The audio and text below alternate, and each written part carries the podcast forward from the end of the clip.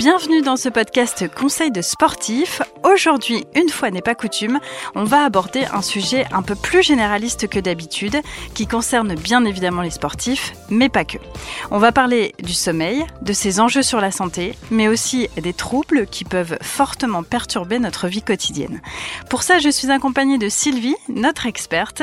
Bonjour Sylvie, alors avant d'entrer dans le vif du sujet, je te propose de te présenter. Qui es-tu exactement Bonjour, bah écoute, je m'appelle Sylvie, je suis sophrologue relaxologue depuis à peu près deux ans maintenant.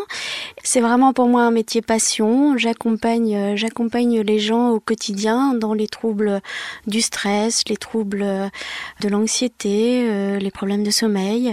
Mon rôle, c'est d'accompagner les gens pour les rendre autonomes dans leur pratique et puis euh, pour leur, leur apporter un, un bien-être, un mieux-être au quotidien. Très bien. Alors ma première question, c'est pourquoi c'est important de dormir? Alors, il faut bien dormir pour être en tant physiquement que mentalement. Avoir euh, une bonne routine sommeil, c'est primordial pour être en bonne santé.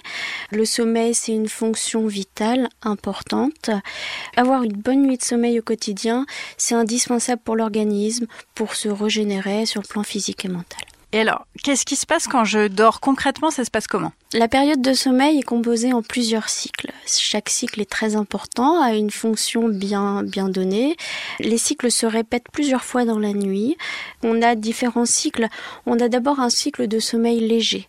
Le cycle de sommeil léger, euh, c'est un moment durant lequel le dormeur va passer de la phase éveil à la phase sommeil. L'activité cérébrale se ralentit, on a une réelle euh, détente musculaire. À ce stade, la sensibilité au monde extérieur est très très importante. On entend le moindre bruit, on entend, on visualise la moindre lumière. Et en fait, cette petite période de sommeil léger va nous permettre d'arriver dans un nouveau cycle qui s'appelle le sommeil profond. Le sommeil profond, c'est là où le corps va vraiment se réparer. Le sommeil profond est très important. Durant cette phase, le rythme cardiaque, la respiration ralentit. Voilà, l'organisme peut alors commencer à des hormones, à se renouveler d'un point de vue cellulaire.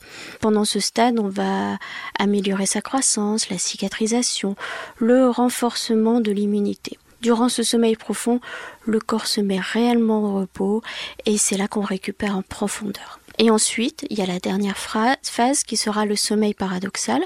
Là, on a une activité cérébrale qui est vraiment très importante.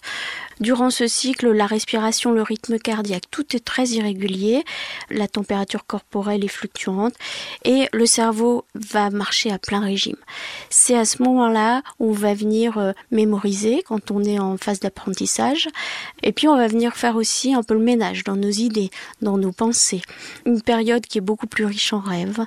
Euh, d'ailleurs, c'est le dernier cycle, euh, la dernière phase de nos cycles du sommeil. C'est pour ça que le matin, on a l'impression de se souvenir de nos rêves avec beaucoup de précision. D'accord, très bien.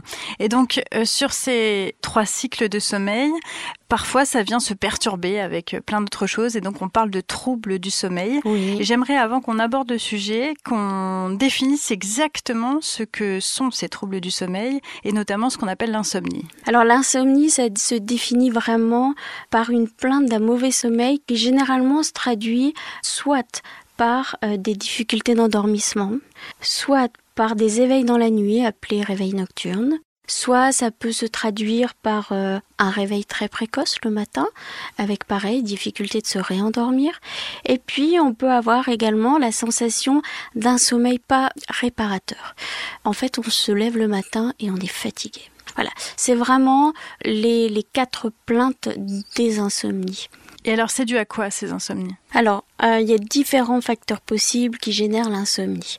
Euh, ça peut être par exemple un cycle d'éveil sommeil modifié.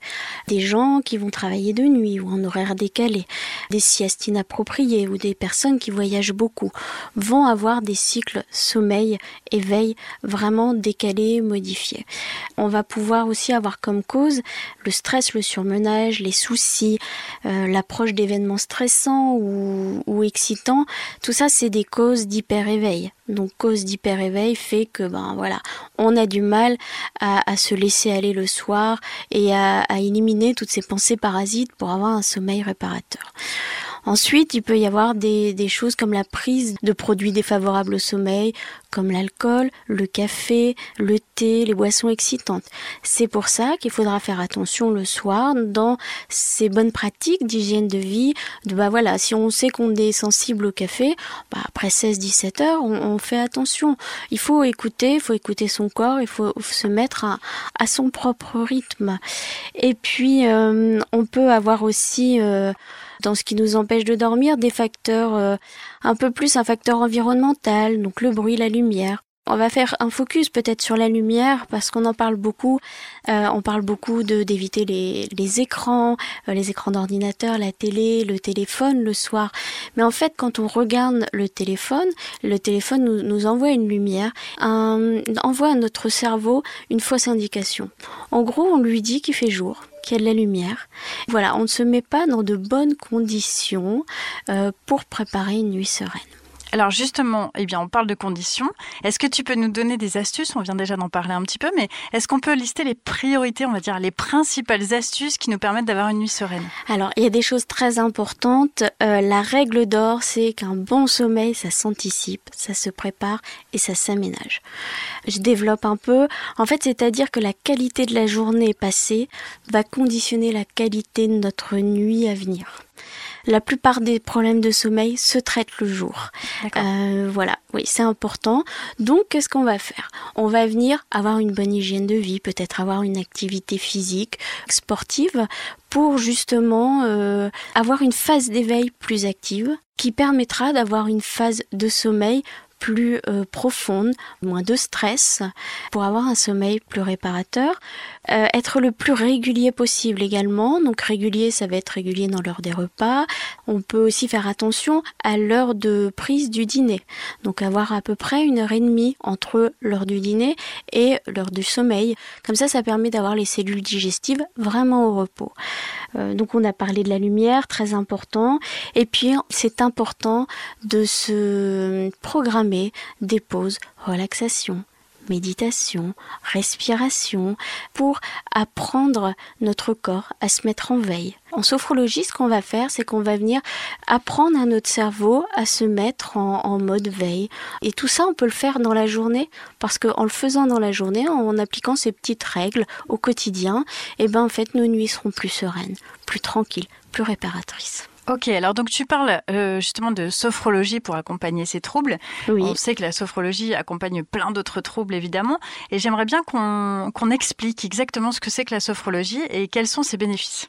Alors la sophrologie, c'est une méthode psychocorporelle. Je m'explique. C'est un nom hyper compliqué. C'est pour ça. on va travailler pour retrouver vraiment un lien entre le corps et l'esprit. On a différents outils, donc on va travailler sur la détente musculaire, euh, sur la respiration contrôlée et la visualisation positive. Tous ces exercices en sophrologie vont vous permettre de retrouver vraiment déjà d'avoir une pratique autonome au quotidien. Moi, j'ai pas de baguette magique en sophrologie. Je vous donne des outils, je vous accompagne, mais c'est à vous, dans votre quotidien, d'utiliser ces outils. Pour retrouver le sommeil de manière efficace, il n'y a pas grand chose à faire parfois, c'est juste quelques bonnes pratiques, réapprendre à respirer, réécouter les sensations. En sophrologie, on vient vraiment travailler sur l'écoute des ressentis. Quand je fais quelque chose, quand je fais un mouvement associé à la respiration contrôlée, qu'est-ce que ça fait dans mon corps? Qu'est-ce que je ressens Et grâce à ça, on vient se recentrer, se concentrer. Et la sophrologie pour les troubles du sommeil, euh, c'est une méthode simple, efficace, à la portée de tout le monde, sans effet secondaire, sans dépendance. La sophrologie, c'est vraiment la clé pour calmer l'excès de vigilance du système d'éveil au moment d'aller dormir. Ok, donc c'est un, allié euh, plutôt euh, sympathique, on va dire, quand on souffre euh, de troubles du sommeil et d'autres troubles d'ailleurs, hein, puisqu'il n'y a pas que ça que ça règle la sophrologie. Eh bien écoute, merci beaucoup Sylvie, merci pour tous ces détails, toutes ces précisions. Merci à vous d'avoir suivi ce podcast. S'il vous a plu, eh bien n'hésitez pas à le partager sur vos réseaux. Et pour celles et ceux qui ont un iPhone, un iPad ou un Mac, eh bien vous pouvez aussi nous mettre un petit commentaire ou un petit pouce, un petit j'aime sur Apple Podcast. On se dit à très vite pour d'autres conseils de sportifs. you